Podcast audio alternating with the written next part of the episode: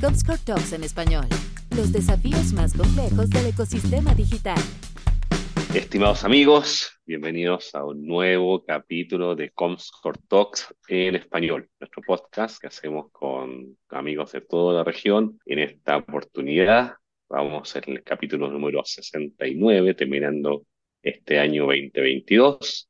Como saben, buscamos entender y cómo grandes amigos de la industria han pasado la tormenta de la pandemia, con su negocio digital, cada uno su trinchera, buscar entender nuevas prácticas, buenas prácticas, nuevas tendencias. Y bueno, hoy también, digamos, no es algo nuevo que queremos comentar acá, pero sí con un gran amigo, un gran amigo que también lo conocemos desde mucho tiempo en la industria, que hace poquito nos juntamos a, comer y recordamos un poco de los primeros pasos. Antes, bueno, igual siempre tengo la obligación de presentarme, Iván Marchando, yo estoy a cargo de Comscore en la región norte de Latinoamérica, y hoy está conmigo don Enrique Culebro Caram, que es fundador y director general de la agencia Central Media, que es una agencia acá mexicana, ok, acá dándole servicios, digamos, a empresas. Él tiene mucha experiencia en servicios digitales para salud. Vamos a conversar de esto y justamente por la importancia que ha tenido, digamos, esta categoría en la época de pandemia, que gracias a Dios estamos pareciendo que estamos viendo la luz al final del túnel, tiene mucha experiencia que, nos puede compartir durante este capítulo.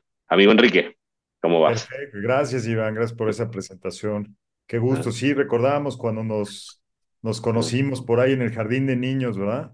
Primaria, la secundaria. Así se siente, ¿a poco no? Sí, ya son años como años perros. Si serán, mira, si son 13, 14 años por 7, ya son como 80 y tantos años, así que. Pues sí, imagínate, sí, cuando te conocí, yo creo que estaba estrenando mi iPhone, ¿no?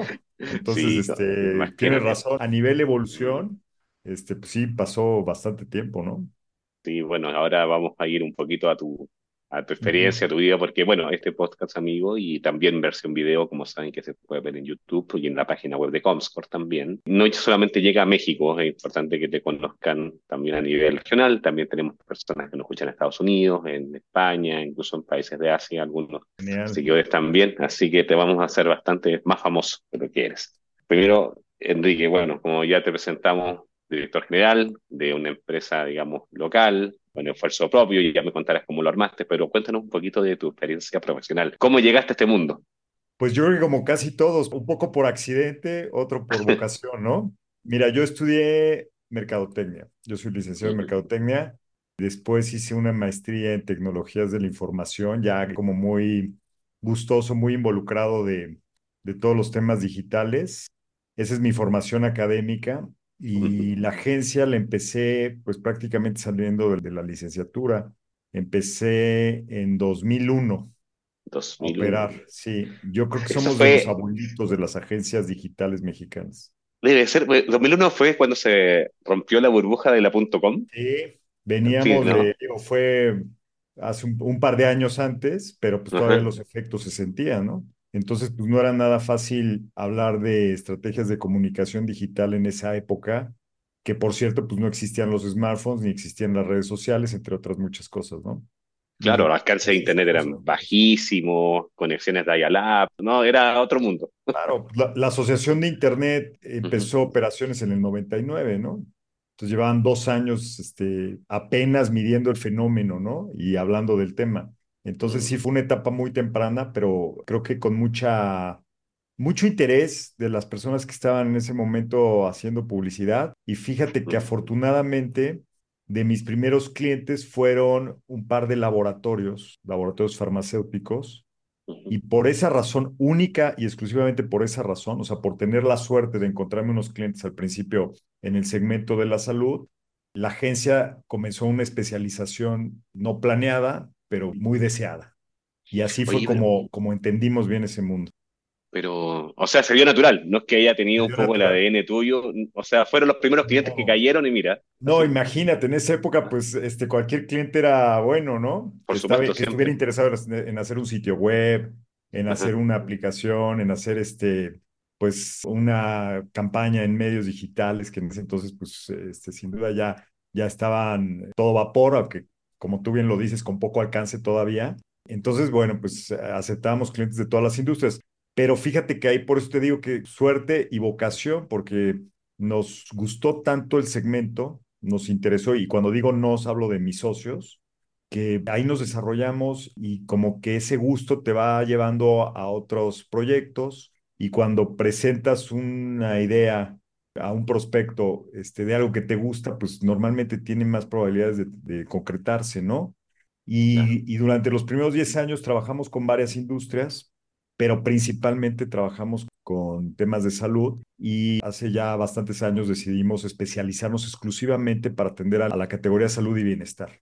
Pero mira que las cosas de la vida, pensaba que tenías algún tipo de nexo ahí, no sé, con el tema salud y fue, fue natural y mira. Bueno, mi abuelo era, era médico. Ah, este, bueno, ahí también, algo, algo. Pasa, ya con el tiempo me di cuenta que yo este, pude haber estudiado algo de ciencia sin ningún problema.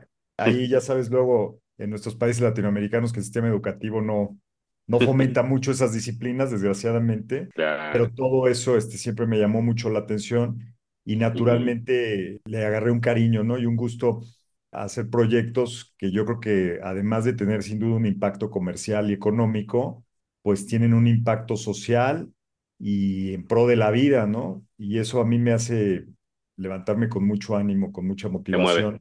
Aunque tal vez en muchas ocasiones los proyectos que se dan en la industria farmacéutica este, pues no son los que más se ven en todos lados, ni los que están en los espectaculares. Inclusive nos cuesta luego mucho trabajo ganarnos un premiecito por ahí en algún certamen de publicidad por las limitaciones que se tienen con relación a este tipo de categoría. A pesar de eso, yo me siento muy contento con los proyectos que realizamos, que muchos, por cierto, son de promoción dirigida a los profesionales de la salud. Es decir, mi público en muchos casos, te puedo decir en la mayoría de los casos, 60%, está como público principal el médico, el psicólogo, el nutriólogo, el dentista, ¿no? Ese tipo de, de profesionales. Y, y, pues es una muy particular.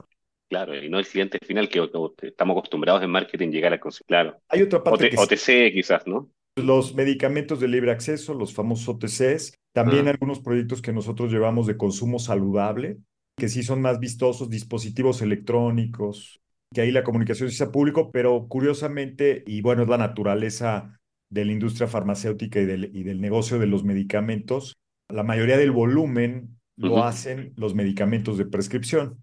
Y los medicamentos de prescripción, pues por ley y por aspectos éticos, no pueden ser promocionados de forma masiva tienen que ir la comunicación dirigida a los profesionales, inclusive en muchas ocasiones con ciertos candados, ¿no? Para que la población en general no se confunda al ver este, una campaña que tenga que ver con un medicamento que requiere la instrucción de un médico y con eso evitar la automedicación, por ejemplo, ¿no? Que es un problema grave en nuestro país y bueno, creo que toda la región latinoamericana. Claro. Oye, Yani, y para llegar a este viaje, volviendo un poco al, a la historia, bueno, sé que, bueno, ustedes son clientes también nuestros de Comscore hace bastante tiempo y tú sabes que siempre lo agradezco y la confianza y todo, y tú eres un hombre de, de muchos datos, ¿no? Que usan muchas fuentes. Es una maravilla. Comparte, data con gente, ¿no? ¿Verdad? Que, eres bastante impulsor y, y digamos, y, y, compartes mucho sobre lo que tú tienes, no sé, inviertes en eso que también es un tema importante para tus clientes que hacen que, que tú puedas darle como los últimos datos para dónde va las tendencias. ¿Tú crees mucho en eso? Y solamente me llama la atención, bueno, también está, digamos, justamente Yasmín, bueno, tu hermana, ¿no? Trabajando contigo. Yasmín.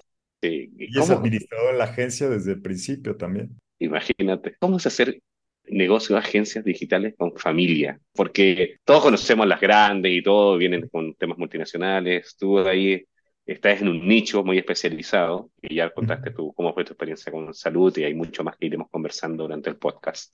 Pero hacer negocio de este tipo de negocios con familia y con bastante gente, no me acuerdo si eran 40 personas, tú me corriges ahora. Cuando me lo más de 60, ahora 60 personas, imagínate hacer empresa en México familiar, con competencia gigante, ¿cómo, cómo nada? Esa es la pregunta. Pues decirte así todo el camino este, sería, por un lado, tortuoso, porque ha, habido momentos difíciles, sin duda, y por otro lado, a veces impresionante para mí mismo, ¿no? O sea, poder animarnos en su momento a hacer cosas que, pues sinceramente, ya, ya viéndolas en retrospectiva, se ven muy complejas, pero en el momento, pues lo haces con la ilusión y con, la, con un poquito la inocencia y por eso abordas este, ciertas situaciones, pero al final hemos salido exitosos afortunadamente. Sin duda es un reto tener una empresa con familiares. En este caso la única familiar en la empresa es mi hermana y también tenemos otros socios, Eduardo Pantoja, Ale Rodríguez, recientemente se integró también este, como socio, es nuestro director creativo, y eso pues da, da bastante equilibrio. Y lo que yo he aprendido en diferentes escenarios donde convivo con colegas o con otros directores generales de otras empresas, es que es muy común, ¿no? Es muy común que en México haya empresas que inicien como temas familiares, inclusive pues, muchas empresas que ya van en segundas o terceras generaciones y que de alguna forma supieron eh, abordar adecuadamente la dificultad y lo, lo malo y lo bueno de trabajar con tu familia y que sobresalen y que perduran y que trascienden, ¿no? Entonces esa, esa sin duda ha sido la, la visión que hemos tenido en la agencia y al día de hoy te puedo decir que tengo este, el, equipo a tono, ¿no? Muy bien afinado, con, con mucha, muy buena combinación de personas que llevan ya un buen tiempo trabajando con nosotros. Acabo de dar reconocimientos, creo que te conté, de personas que llevan 15 años en la agencia, varios de personas que llevan 10 años, que es algo poco común en el mundo de las agencias, ¿no? De publicidad y de las agencias digitales todavía más. Entonces, eso a mí me pone muy orgulloso y al mismo tiempo hay, gente joven, ¿no? Este, cuando ves ya el promedio de edad de la agencia, pues cada vez se, se hace un poquitito más joven, no gracias a mí ni a los fundadores, porque nosotros jalamos el promedio un poquito para arriba, pero la agencia ahorita tiene el mejor equipo que ha tenido históricamente y pues no fue de agrapas. La verdad que sí hubo, hubo mucho, mucho esfuerzo, ¿no? En, reclutar a las personas, en, en ir haciendo eh, esquemas más formales, más este, eh, benéficos para las personas. Te puedo decir que al día de hoy llevamos cuatro años de ser empresa socialmente responsable, un año este, de ser Great Place to Work y tratando de seguir el ritmo de las mejores prácticas que se dan en, en el manejo de talento para ser competitivos, como tú lo dijiste, en un mercado que es complicado porque, este, pues caray, cuando empezamos nosotros hace 20 años, era un puñado de empresas que ofrecían este tipo de servicio y ahora son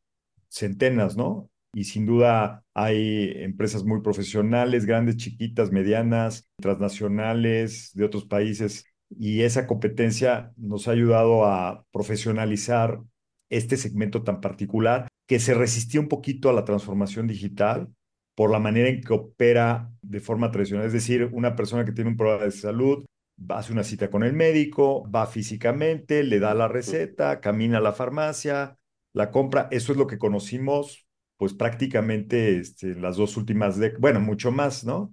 Este, por décadas ha sido así y poco a poco ha, ha vivido una transformación que hemos seguido muy de la mano porque sin duda es de lo que trabajamos, ¿no? Es lo que nos conviene que mayor cantidad de gente utilice la tecnología en temas de salud, vea publicidad digital cuando está consumiendo algún artículo, siguiendo a un influencer médico, cuando está abierto a la posibilidad de tener una consulta virtual y todo lo que eso significa en términos de comercio electrónico y de la economía digital en su conjunto, ¿no? En temas de salud. Oye, qué bueno que entraste al tema. Em, que por las mismas restricciones que hablabas tú de Cofepris, para el tema publicitario, eh, yo sé que hay una diferencia enorme en Estados Unidos y tú puedes explicar también al público, no sé si pasa lo mismo en todos los mercados latinoamericanos, pero esas restricciones... Pero es diferente en, cada país. Cada país, y, lo hace más complejo. más complejo, ¿no? Que algunos países... Mm.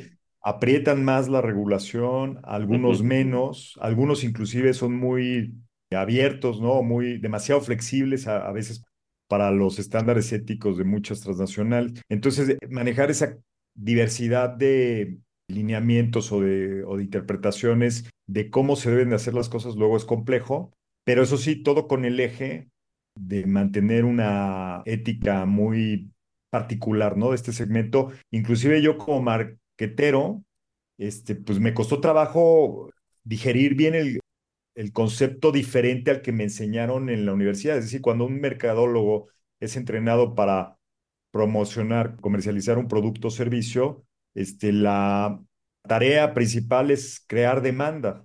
Es decir, que tú logres que el producto lo quieran más personas, se les antoje, lo deseen, ¿no? De alguna manera. Pero cuando hablamos de medicamentos, cuando hablamos de, de, este tipo de productos relacionados con la salud, pues yo no puedo crear más diabéticos, ni puedo crear más enfermos este, cardiovasculares, ¿no? Claro. Además de que no es ético, por supuesto, es imposible. Entonces, entender esa mecánica, este, se dice fácil, ahorita la dije en 10 segundos, pero en serio, comprender profundamente de qué se trata te puede llevar años. Y creo que esa es la diferencia entre una, una empresa que se dedica a trabajar exclusivamente con el segmento, este, entender esa realidad y al mismo tiempo este, ser rentable, ¿no? Y, lograr hacer estrategias que realmente apoyen a, un negocio y este, no dejar de lado pues el beneficio para el paciente, el, mejorar la calidad de vida, el atender en general a una sociedad que cada vez requiere más y mejores servicios en temas de salud. Oye, y, y, tú sientes que, bueno, tú viste la evolución de tu... Uh -huh. ¿20 años de agencia ya? ¿Cuántos años? Pues ya 21. Eh, 21 años de agencia. 21 en noviembre. Felicitaciones, pues, amigo. Sí. Siempre.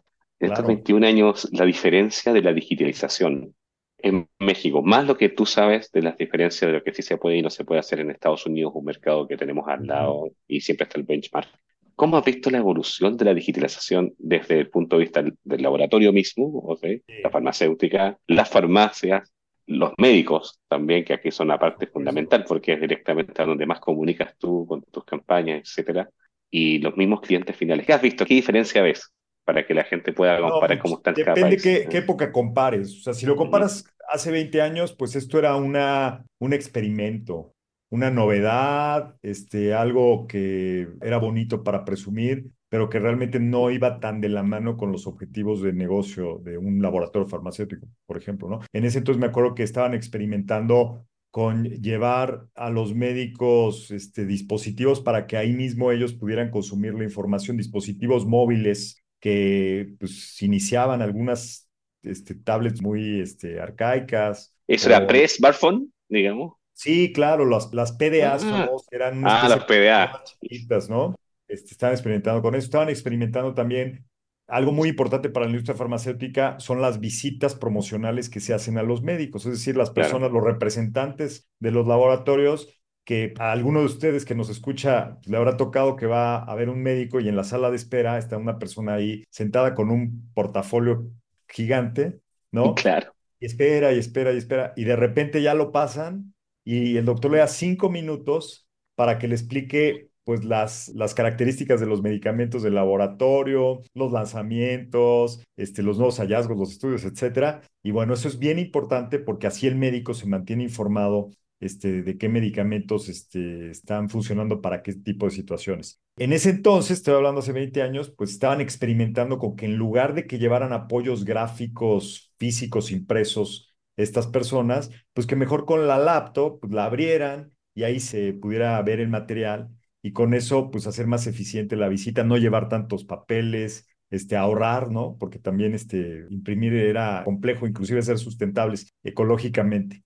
Eso hace 20 años. En la última década, te puedo decir que sí ya se encontró un valor real hacer estrategias de comunicación digital en la categoría, sin duda. Uh -huh. O sea, ya no es un tema de debate, si funcionan o no funcionan, si hay gente del otro lado interesada, pero no con la prioridad este, que se tenían o que se tienen para otro tipo de, de iniciativas más bien de corte tradicional.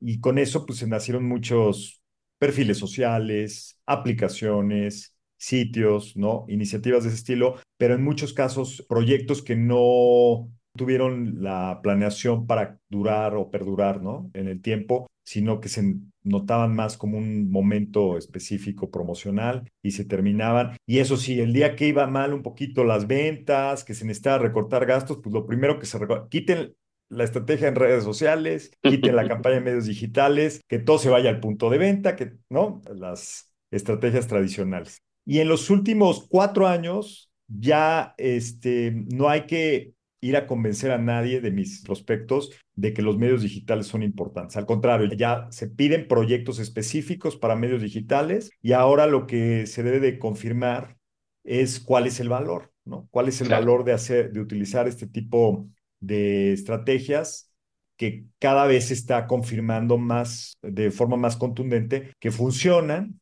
y que además van a seguir creciendo. O sea, cada vez se deben de hacer más ese tipo de estrategias. Hoy te puedo decir que los laboratorios, por lo menos, pues las big pharmas, ¿no? Los laboratorios que venden más en nuestro país, transnacionales y nacionales, pues ya tienen áreas específicas de comunicación digital, algunas les llaman áreas multicanales, otros omnichannel, otros digital tal cual, pero todos ya cuentan con un núcleo este, donde se atienden este tipo de proyectos y se trata de interpretar cómo la tecnología cambia la forma de hacer la comunicación, ¿no? Entonces es un MOS, ya es algo que se ejecuta de esta forma desde hace ya varios años y lo que ahora genera todavía muchas dudas es la mezcla, ¿no? Es decir, ¿qué tanto debería un laboratorio ya solamente hacer publicidad a través de canales digitales o qué tanto seguir haciendo eventos físicos, qué tanto utilizando medios tradicionales, cuál es la mejor combinación. Y ahí sí te puedo decir que hay mucho debate, ¿no? Habrá empresas que dicen, híjole, yo un poquito todavía, porque yo no veo a mis médicos este, muy, muy abiertos a la posibilidad de tener este, de que reciban esos mensajes a través de email, redes sociales, etcétera. Otros ya van all in, ¿no? Dicen, yo ya completamente me voy a hacer digital. Entonces, no hay conclusiones todavía. Yo creo que no hay fórmula tampoco. Viene un periodo que ya vimos también en otras industrias, ¿no? Que de alguna forma ese debate se ha dado en el pasado en la industria automotriz, en la, en la financiera, en la de consumo, pues ahora se está dando en la de salud con un camino, con un eh, modelo de negocio un poco más complejo, ¿no? Es decir, no es que la persona llegue y compre ya. Lo dije hace un momento, hay muchos intermediarios, muchos jugadores este, para que un medicamento pueda llegar a un paciente.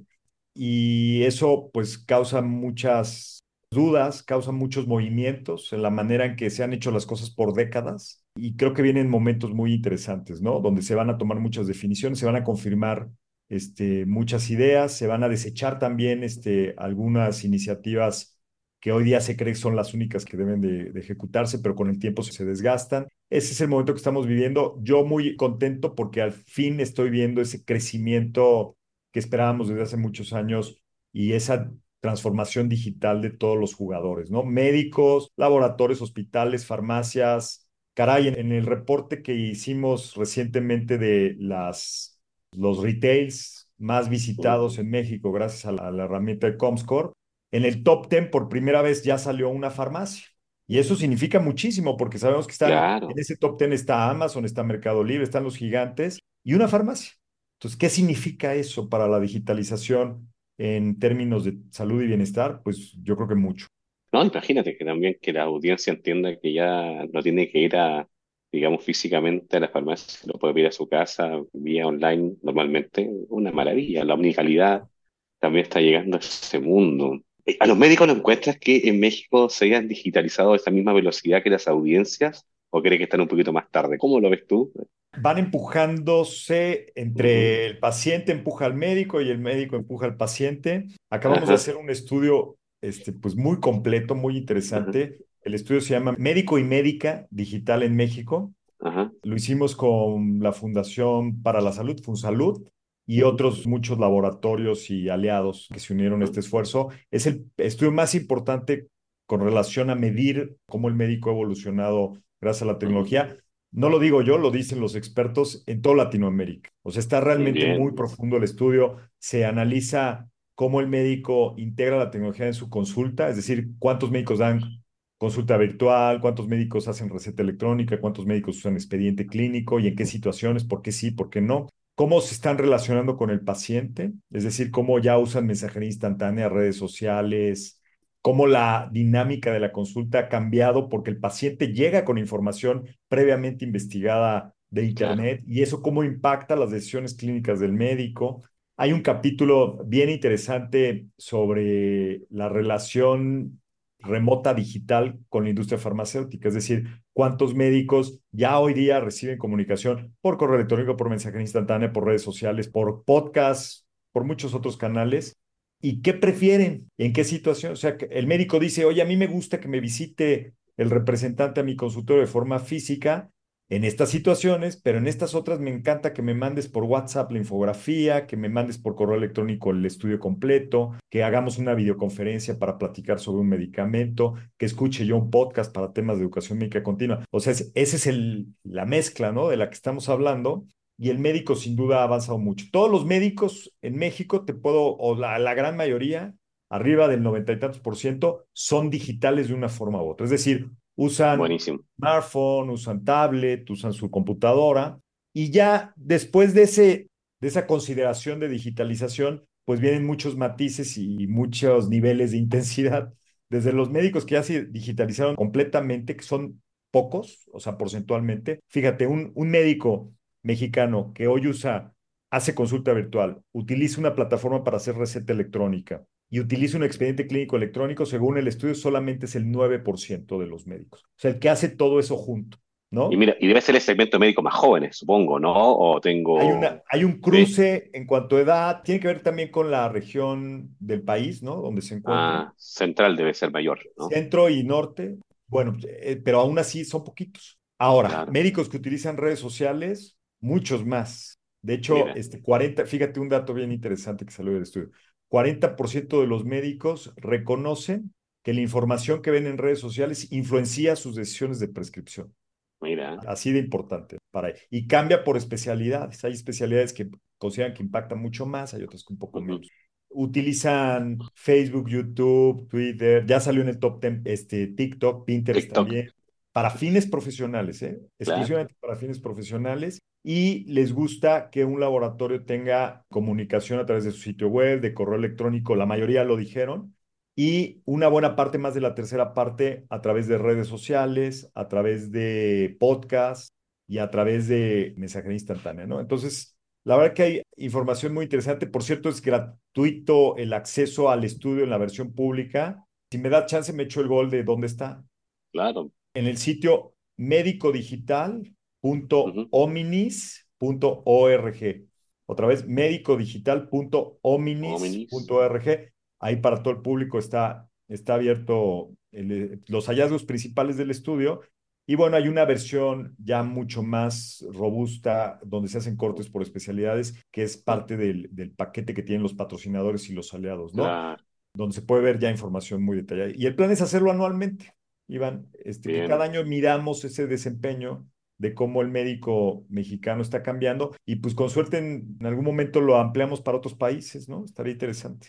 Sí, no, tiene visión, he visto el impacto que tiene, también cómo lo visualizaron, o sea, la misma visualización de la data, ¿no? Que es un proyecto bonito que obviamente, insisto, y volviendo como te decía al principio, Enrique, que ser relevante en una industria tan enorme como la salud, uh -huh. es una industria enorme, con tantas restricciones por reglas, pruebas, patentes, COFEPRIS en México, que revisa el tema de comunicación, o sea, y ser relevante en esa industria como lo han hecho ustedes, lo, de verdad que mis respetos, mi amigo. Y, y, creo que para eso hay que no solamente ser bueno, sino que también hay, hay que ser desafiarse. Sí, también. No, muchas cosas hay que ser muy, muy terco para que realmente las muy cosas terco. funcionen. Oye, y en, en ese punto, algo que justamente, bueno, tú has hecho, digamos, muy inteligente y muy perseverante también, que en eso también nos hemos parecido bastante, es ser parte de la industria no solamente buscar el beneficio, digamos, que es obvio, todos tenemos que remar, ¿no? Para nuestras compañías, etcétera, pero que la presencia que has tenido tú, como Enrique, como persona, en las asociaciones, en IAB, digamos, justamente la Asociación de Internet, la MIPS en su tiempo, creo que también es fundamental. ¿Cómo lo ves tú? Yo siempre también, cuando que llegué a México, te conté cuando comimos la semana pasada, creo, antepasada, te decía que yo llegué acá a México sin conocer a nadie, hace como 14 años atrás, y claro, las asociaciones me ayudaron a entender la dinámica las personas, etcétera, y estoy eternamente agradecido, y por eso doné tiempo, dirigí comité de research, DIAB, tú en tu misma trinchera, lo mismo en la asociación de Internet, etcétera, ¿cómo lo conviviste como director general? También, como, bueno, CEO y owner también al mismo tiempo. Yo lo hice un poco al revés, porque eh, yo más bien estuve muy concentrado en el negocio, los primeros 10 años del negocio, la primera década, para ser muy, este, para promediar en nuestra burbuja, ¿no? Acercarnos a pero no entendiendo realmente qué estaba pasando afuera. Y cuando cumplimos 10 años, nos entró esa cosquilla y además pusimos ese objetivo de entender bien cómo era el ecosistema y cómo podríamos nosotros posicionarnos mejor, este, conociendo pues todo lo que había afuera. Y fue ahí donde nos inscribimos a la Asociación de Internet, a IAB, a otras asociaciones durante el paso del tiempo y algo ya por gusto personal fue encontrar mucho valor en participar, valor para uno, ¿no? Como persona. Sin duda, aprendes mucho, haces buenos amigos, comparas experiencias, eso es fabuloso. Segundo, para el negocio también, sin duda, conoces prospectos, este, entiendes cómo afinar mejor tus servicios. Y tercero, y creo que eso es el mayor tiempo que le dedicamos para la sociedad en general, porque yo me di cuenta que mientras más se discutieran los temas de salud general, de, publicidad en la categoría, era más probable que este, pues llegaran nuevos jugadores, sin duda, pero al mismo tiempo que, que, también hubiera el interés de los anunciantes y de los potenciales clientes, y eso hiciera que fuera creciendo el segmento. Entonces, pues traté de, de colaborar, ¿no? En diferentes, he tratado todavía hasta la fecha en IAB, este, como parte del consejo directivo, del grupo docente, este, muy insistente con hablar de salud digital. Yo sé que son asociaciones que hablan pues, de toda la transformación digital de, de, muchos aspectos de la vida comercial, pero yo me puse esa bandera y traté de insistir que se llevara a cabo. En la Asociación de Internet este, me tocó ser presidente durante tres años y uno de, las, de los logros que más me enorgullecen es haber creado el Comité de Salud Digital, o la vicepresidencia más bien de Salud Digital. Este, la dejé ahí instalada y pues bueno, ya hay un espacio para que se discutan temas de salud digital. Y ahora empiezo con, con nuestros queridos amigos de AVE, Alianza por el Valor Estratégico, en enero, con la nueva mesa en salud y bienestar, para hablar de publicidad. Cómo la publicidad en el segmento puede mejorarse, encontrar buenas prácticas. Y ahí un espacio este, que me tiene muy entusiasmado porque va a ser platicar con otros profesionales de la publicidad, de la mercadotecnia, de la estrategia, no necesariamente con clientes, ni con los usuarios finales, ni con los receptores, pues, de, esta, de este tipo de comunicación, no, con los que la hacen. Eso me entusiasma mucho porque ahí es donde realmente se hacen buenas alianzas, se trabaja en equipo y en mi experiencia el resultado es muy positivo para una un nicho como es este, de salud. Y estoy seguro, hicimos nuestra tarea, este, investigamos con los diferentes agencias, te digo, grandes, chiquitas, medianas, si les interesaba el tema y en general eh, es un tema este, al que todo el mundo le tiene atención de una u otra forma. A ver cómo nos va, ahí te cuento, es la primera vez que la asociación hace una, una mesa o una presidencia, porque así le llaman presidencia de la mesa, temática o de industria. Es la primera vez que se hace de esta manera vamos a experimentar con un tema tan importante, yo creo que va a tener este buen precedente. Y al rato, ¿por qué no? Que salga la mesa automotriz, la mesa financiera, la, que quiera, ¿no? Sin duda vale la pena. Oye, no, me siento súper identificado contigo porque es como la misma visión. Eh, tú mismo que te involucres, digamos, siendo CEO con, si multiplicas 60 personas por 4 son 240 personas más o menos entre sus familiares y todo que dependen de lo que estás haciendo. Y cuando lo miras con esos números dices, wow, ¿no? Peso así como... Como fuerte. Y que lo sigas haciendo después de 20 años de trayectoria, que muchos dicen ya que lo haga otro. De verdad que hay felicitaciones, de verdad que también hay que, que tener conciencia de industria. amigo. Sí, eres, bueno, somos bien Todavía nos queda un rato, pero de verdad que sí, pero es, es, más fácil que después de los 20 o quizás después de los 10 incluso ya sea menos el espacio público y más el tema de cómo se consolidan las cosas, pero tú sigues en eso insistiendo y creo que es muy valioso para la industria como ha, ha estado metido en todos lados y, y, muy inteligente además. Como tú dices, también te sigues conociendo gente. Y yo siempre de eso defiendo mucho las asociaciones, justamente que te permiten estar al día, entender para dónde van las cosas, tendencias, y salen muchos amigos también de ahí. Así que no, bien, creo que... Los que escuchen, eh, este, que se asomen algunas, vale la pena, ¿no? Y, y también verlo únicamente por hacer negocio no es la manera correcta, creo yo, de entender esto. Hay, hay mucho más que puedes llevarte, más allá de que conseguiste un cliente o hiciste algo mejor en, tu empresa.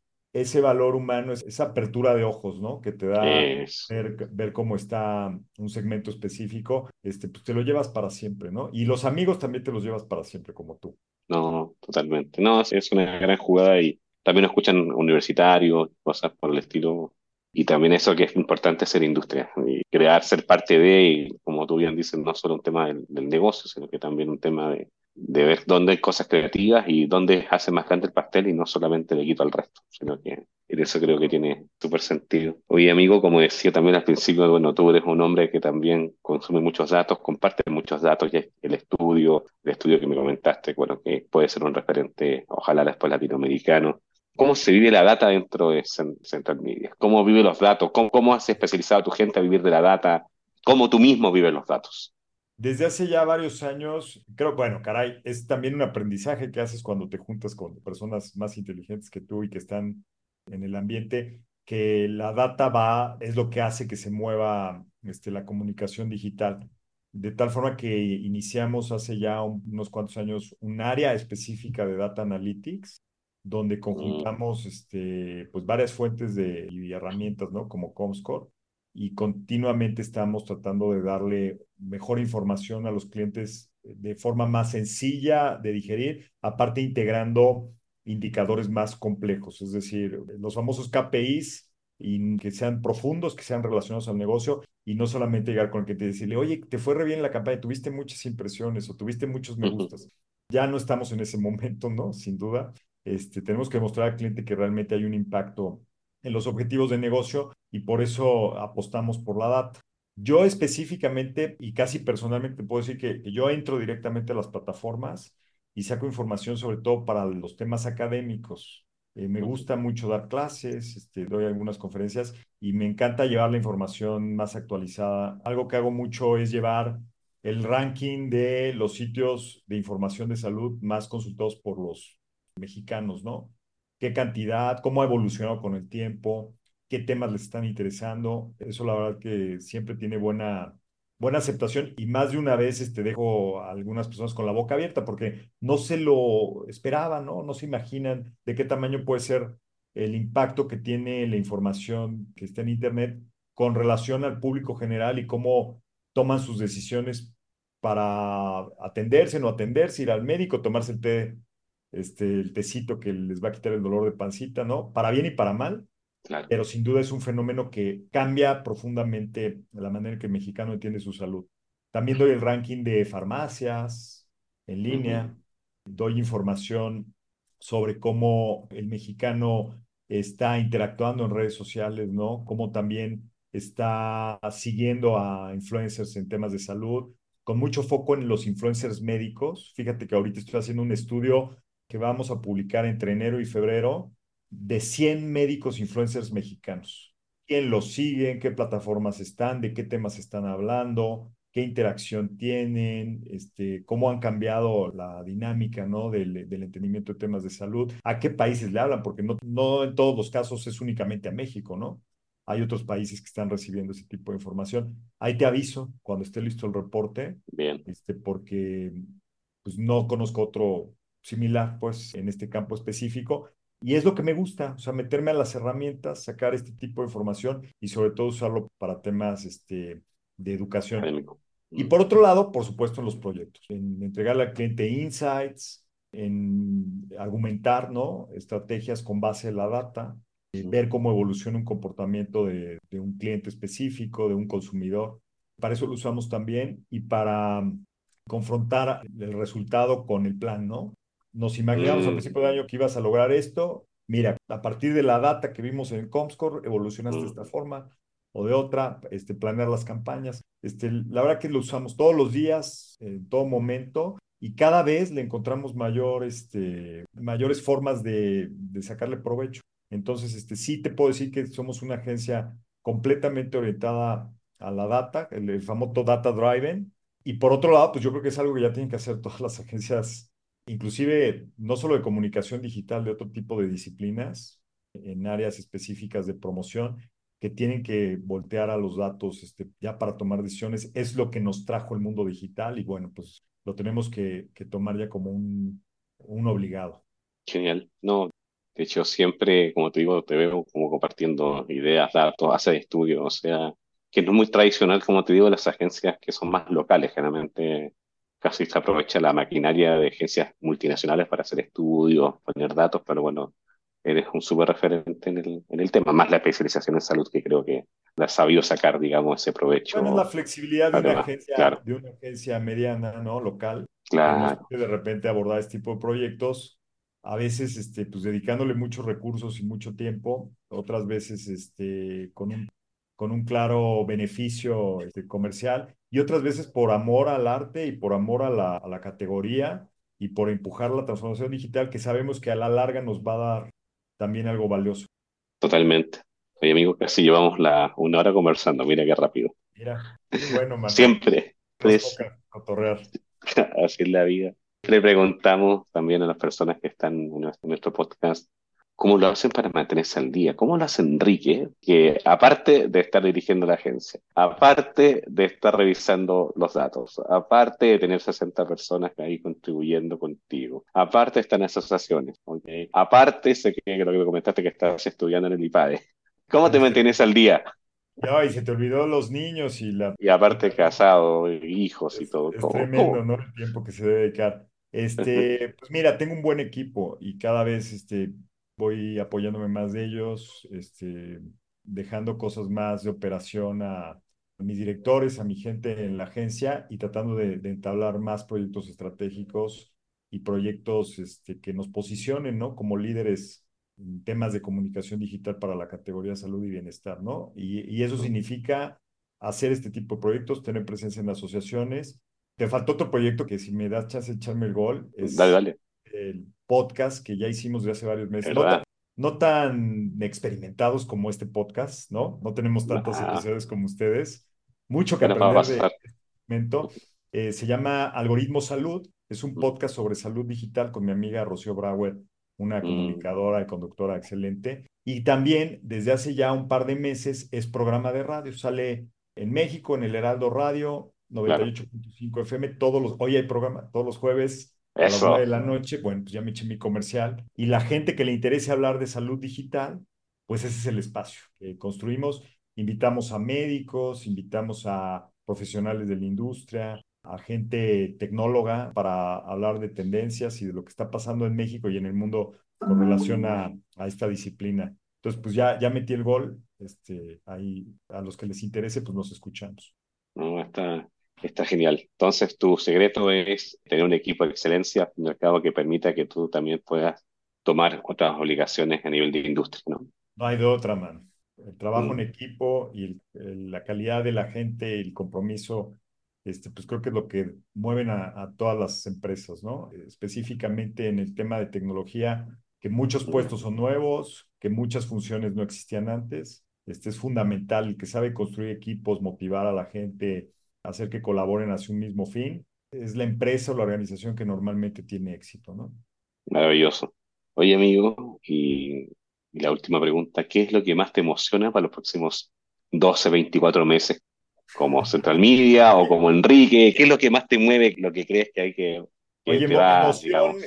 como algo bueno o emoción, porque te puedes meter a la casa de, la, de, de los sustos y también tener emoción, También te emociona. La positiva y la negativa, ¿qué te mueve? Siguen ah, meses difíciles, sin duda. No me atrevo a decir difíciles, más bien de incertidumbre, de cómo va los factores externos, la economía, tanto local como internacional, a afectar la manera en que se desenvuelven los productos y servicios de muchas industrias. Sin duda que es un momento de, de tener mucha precaución, pero yo veo un crecimiento muy interesante en el segmento, más empresas que están interesadas en abordar problemas que no tienen solución todavía y que a través de la tecnología se pueden lograr. Te quiero contar, hay, hay empresas como Grupo CIE, ¿no? Que conocemos por el entretenimiento, que ahora lanzó toda una división de salud, ¿no? Que se llama Cramedic, con la que estamos nosotros trabajando.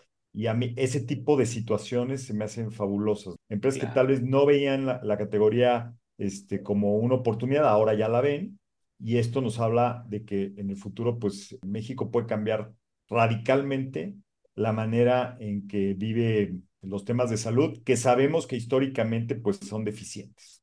Este, son costosos, hay poco acceso público, una persona que quiere contactar a un médico especialista y que vive en una ciudad alejada de las principales ciudades, este, pues sufre mucho, hay pocos médicos comparado con la población. Todo eso no ha tenido solución en décadas. ¿Qué puede cambiar la, la situación? La tecnología.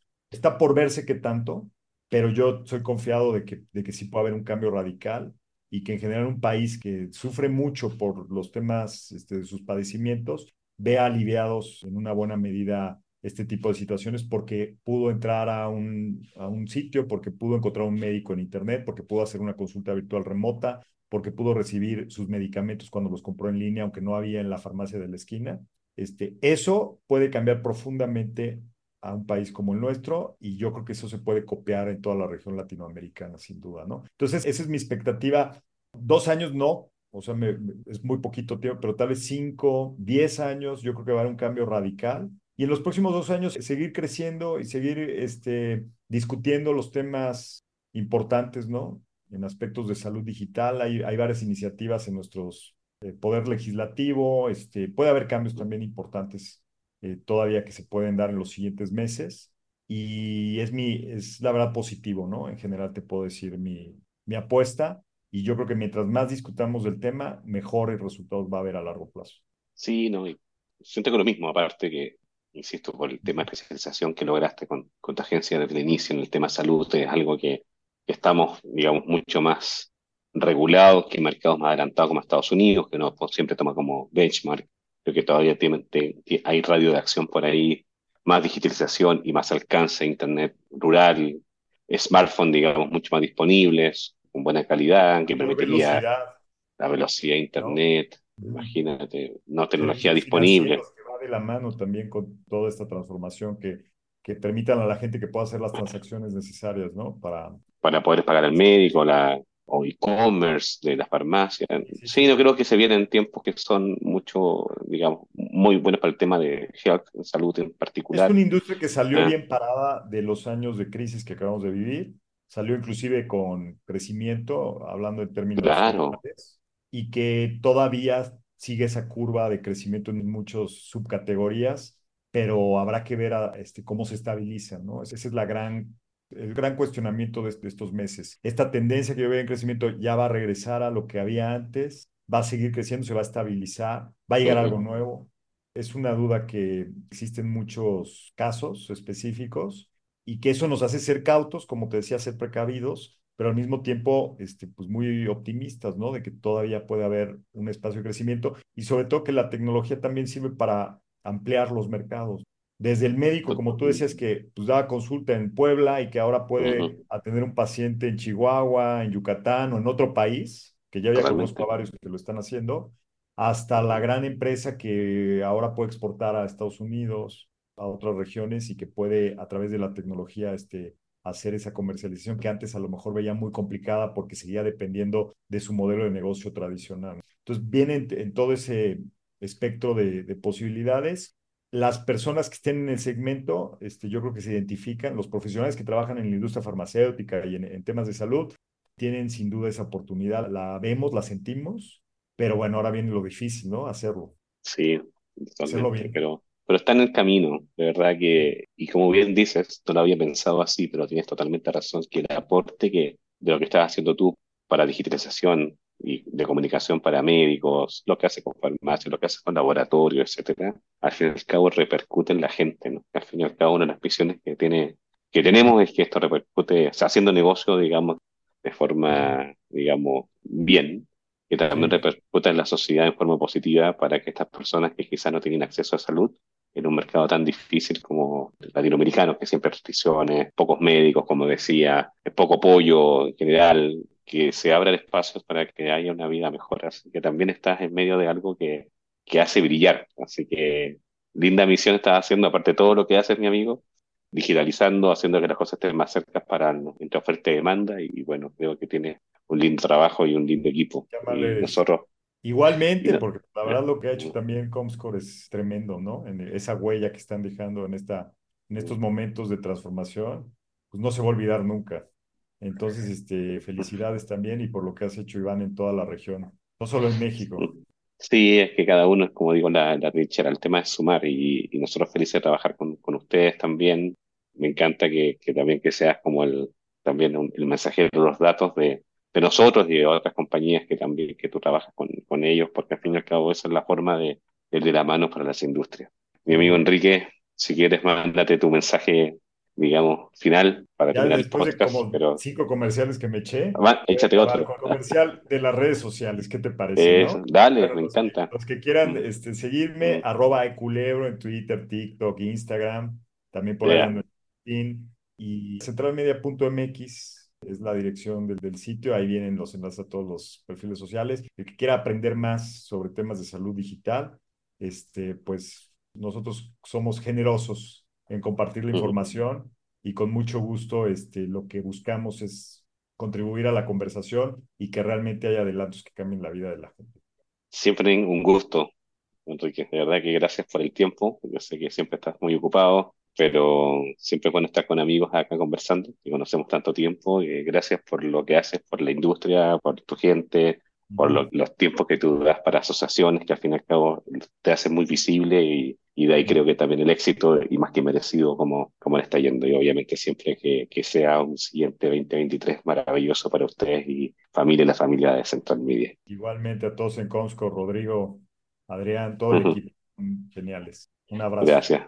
Y gracias, Enrique. Y bueno, y este fue el capítulo 69 de Comscore Talks en español, así que seguimos en contacto con todos y gracias nuevamente al esfuerzo del team de marketing para hacerlo posible. Abrazo a todos. Gracias, amigos. Un abrazo, Enrique. Bye. Comscore Talks en español. Los desafíos más complejos del ecosistema digital.